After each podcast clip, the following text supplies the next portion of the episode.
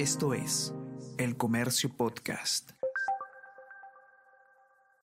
Hola, hola, ¿cómo están? Buenos días, espero que hayan amanecido bien. Está con ustedes Ariana Lira y hoy tenemos... Tenemos que hablar con Ariana Lira.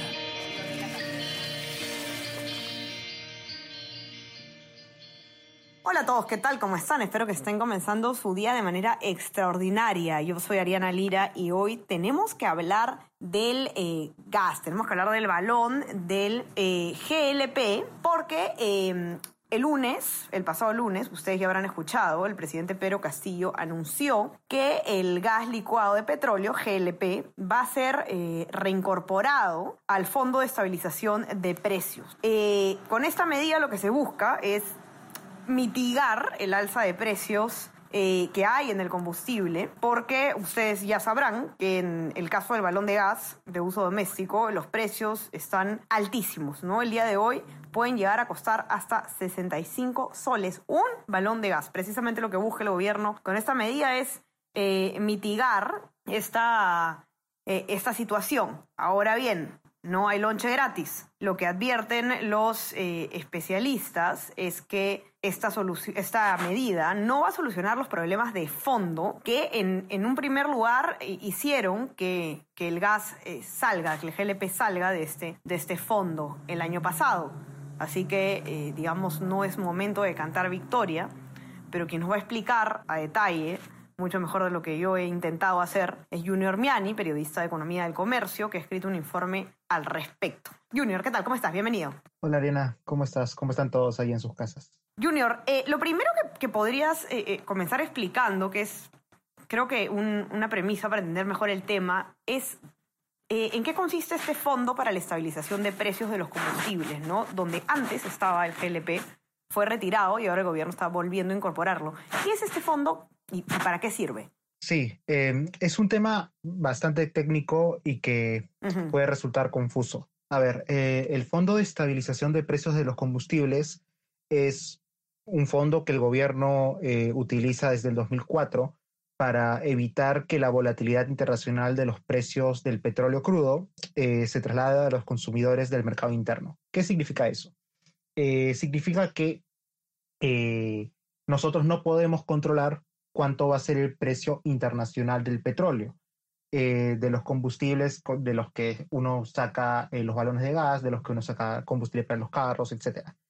Eh, en la actualidad tenemos un aumento del precio internacional de los combustibles sumado al tipo de cambio, lo cual hace que en los últimos meses, y todo el mundo que compre balones de, de gas lo sabe, eh, haya habido un aumento exponencial de los precios, ¿no? llegando hasta los 65 soles aquí en Lima e incluso un poco más en algunas partes del interior del país. Eh, entonces, el fondo fue creado para evitar de que eh, factores como el tipo de cambio y como los precios internacionales afecten al consumidor interno. Esto de acá, ¿cómo se hace? Eh, el balón de gas, el precio del balón de gas, digamos, 50 soles, por poner un ejemplo, si es 50 soles, está eh, formado por tres puntos, por tres tipos de, de, componentes. El primero es el costo de la producción, el segundo es el costo de la comercialización y la distribución, y el tercero es el impuesto. Uh -huh. Entonces, es el costo de la producción el que nos importa para el tema del, del Fondo de Estabilización de Precios. Uh -huh. eh, el fondo propone que haya eh, dos bandas de precio sobre el cual se puede vender el, el valor de la producción. Esto en español, ¿qué significa? Significa de que el Estado eh, hace que el GLP, el balón de gas, tenga un costo mínimo y un costo máximo que vaya a costar para los productores. Diga, digamos, para hacerlo eh, bien sencillo, digamos de que el precio mínimo por el que siempre se venderá el combustible será 10 soles y el máximo 20. Si el precio internacional, okay. si el precio internacional del petróleo está a 8, el productor seguirá vendiendo el petróleo dentro del Perú a 10. Y los dos soles de diferencia van al fondo de estabilización de precios para que vaya acumulando un poco de dinero, cosa que cuando vaya eh, un precio internacional superior al de la banda, al de la banda alta, eh, se pueda autofinanciar. ¿Cuál es el problema? Que esa situación nunca ocurre. El precio internacional del petróleo nunca está debajo de la banda y el fondo nunca se puede financiar a sí mismo. Entonces, eh, ¿qué pasa? Actualmente el precio internacional, el precio de producción está superando los 20 soles, está aproximadamente en 28 soles, al menos hasta, hasta hace una semana, y eso de ahí, al menos en el corto plazo, no va a cambiar. Entonces, al tener el precio eh, de producción de, del gas por encima de la banda que establece el gobierno, esto hace que los productores tengan que vender eh, a pérdida, digámoslo así. ¿Por qué? Porque el precio está sobre la banda máxima de lo que pueden vender. Entonces, el, es el propio productor el que tiene que comerse el sapo, digamos, digámosle así, eh, de tener que vender a un precio inferior al que tiene que hacerlo por el precio internacional. Ahora, pero discúlpame que te interrumpa, Junior. Supuestamente el gobierno eventualmente tiene que pagarle esa diferencia al productor, ¿cierto? Exactamente. El, el gobierno eh, es el que paga esa diferencia. Y ahí viene el problema. ¿Por qué? Porque nunca, como, venimos diciendo, al menos no en el corto plazo, ese precio no va a bajar, ese precio no, no va a estar debajo de la banda y el fondo no se va a autofinanciar. ¿Eso qué significa? Que el gobierno día a día va a tener que pagarle a los productores eh, la diferencia que ellos no pueden, por la cual ellos no pueden vender el producto por el precio del mercado. Entonces, toda esta explicación, que ha sido seguramente muy técnica, eh, ¿cómo se traduce? En que eh, luego del decreto supremo que devuelve el gas al fondo, eh, se ha establecido que el precio del balón de gas tiene que bajar entre 11 y 13 soles. La última información es del Organismo Peruano de Consumidores y Usuarios, OPQ, que indica de que un balón de gas de 10 kilos debe bajar hasta en 13 soles 70. Esto de acá eh, desde, desde el día sábado. Desde el día sábado el balón de gas debería bajar 13 soles. Esto, esta medida, este precio, se ha cumplido en, en diversos distritos. Eh, hay una página web de Ocinermin, hay una aplicación de Ocinermin que se llama facilito.gov.pe que, que te muestra el, balón de, precio, el precio del balón de gas en todo el Perú, en todos los distritos del Perú. Y efectivamente, si uno da una, una breve, un breve repaso, puede ver de que en Villa María del Triunfo ya hay balones a 35, eh, en Ataíta 37, etcétera. O sea, y hay algunas eh, empresas de gas que ya han bajado en algo los precios. Eh, pero hay otras que todavía no, no, siguen, no siguen esta tendencia y siguen vendiendo a más de 65. entonces, el fondo que permite que las empresas de gas puedan bajar el precio, que las empresas productoras puedan bajar el precio de venta, eh, pero el gobierno debe pagarles a ellos la diferencia que no están cobrando. O sea, los que están cobrando ahorita 35 y deberían venderlo a 45, por decir una cifra, esa diferencia la va a pagar el Estado y la va a, y la va a tener que pagar día a día. Según, eh, según estimó Sinerming, eh, esta, esta cifra podría ir entre 2 millones y 4 millones de soles al día. Y según Macroconsult, este, al año podría significar hasta 700 millones de soles. Ok, ¿y cómo se paga esa deuda? Porque según tu informe, la norma no especifica eh, algo tan, tan, tan fundamental, ¿no? O sea, ¿puede el Estado pagar esta, esta este pasivo? ¿Tiene algún tipo de, plan de pago? ¿Cómo funciona? esa es una de las grandes debilidades del decreto supremo, según explican los, gremios con los que hemos podido conversar. Eh, ¿por, qué en el 2020 salió el GLP del fondo? Porque se había llegado a un punto en el que el Estado ya no podía pagar, el Estado acumulaba deuda y no le podía pagar a los, a los productores. En 2018 llegó a tener una deuda cercana a los mil millones de soles simplemente porque no podía darse abasto el Estado. Eh, y ese es el problema que puede llegar a, mediano o largo plazo si se mantiene el GLP en el fondo, que el Estado vaya acumulando deuda y al no tener un cronograma, al no tener un plan para automatizar los pagos, eh, termina endeudándose en cifras como, como en el pasado, lo cual perjudica tanto al productor como al Estado mismo, que, que va a tener que usar su presupuesto de alguna otra partida para tener que financiar eh, el fondo. claro, ese es, ese es el, gran problema.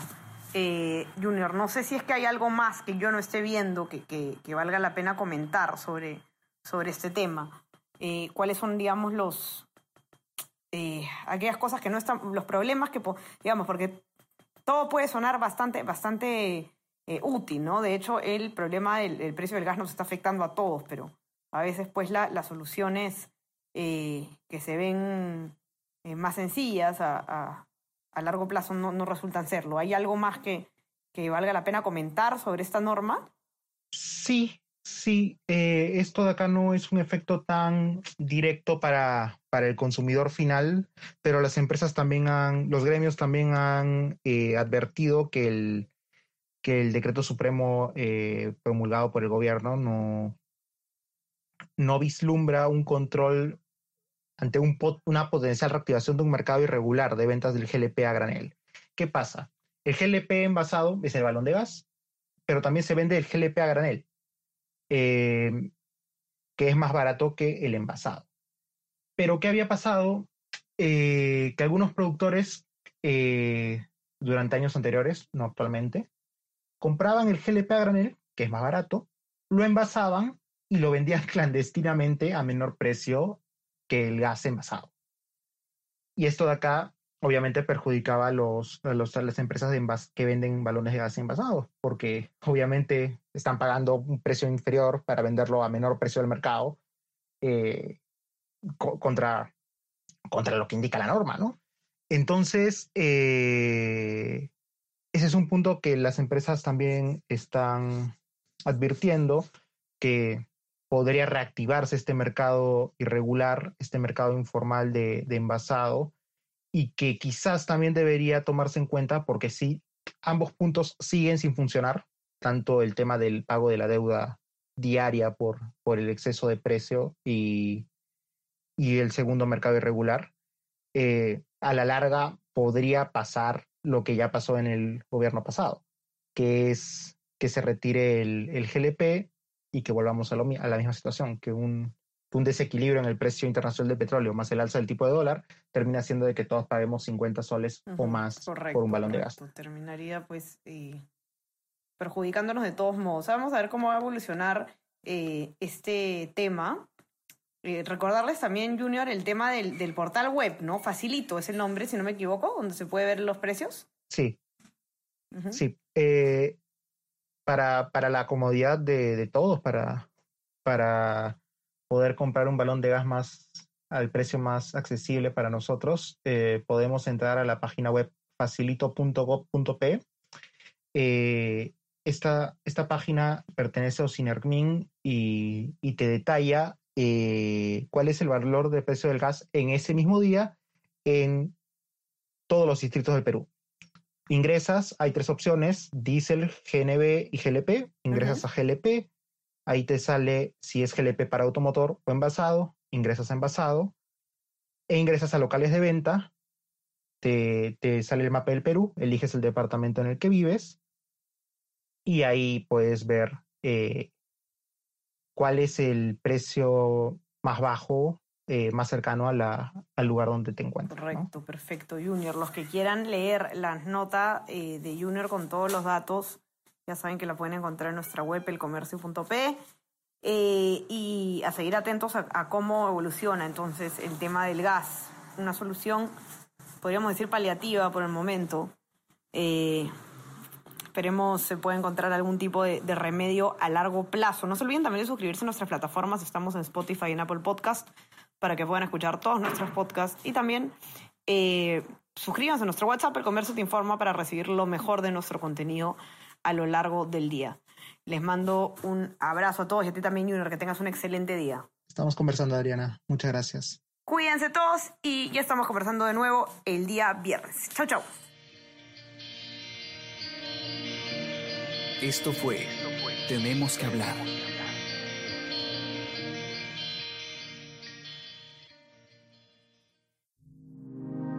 El Comercio Podcast.